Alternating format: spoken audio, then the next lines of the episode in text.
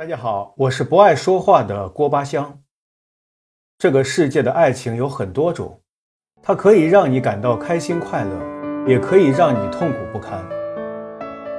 想起爱情这两个字，我们能想到很多美好的词汇来形容它：岁月静好、现世安稳等。一个女孩芳心暗许男孩多年，男孩呢也一直把女孩当做哥们儿相处。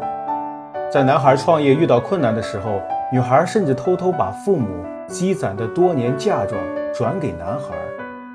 这期间，男孩经历创业困境，甚至和其他女孩的爱情磨难，女孩都一直陪伴在他身边。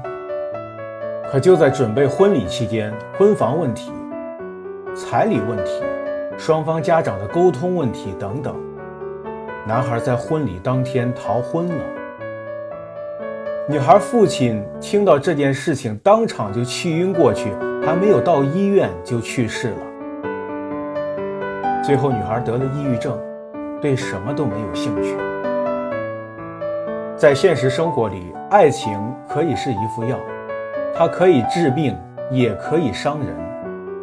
而这个故事又是一个执念太深、爱得太傻的反面案例。好了，这就是今天的故事了。如果大家喜欢呢，可以点赞关注一下。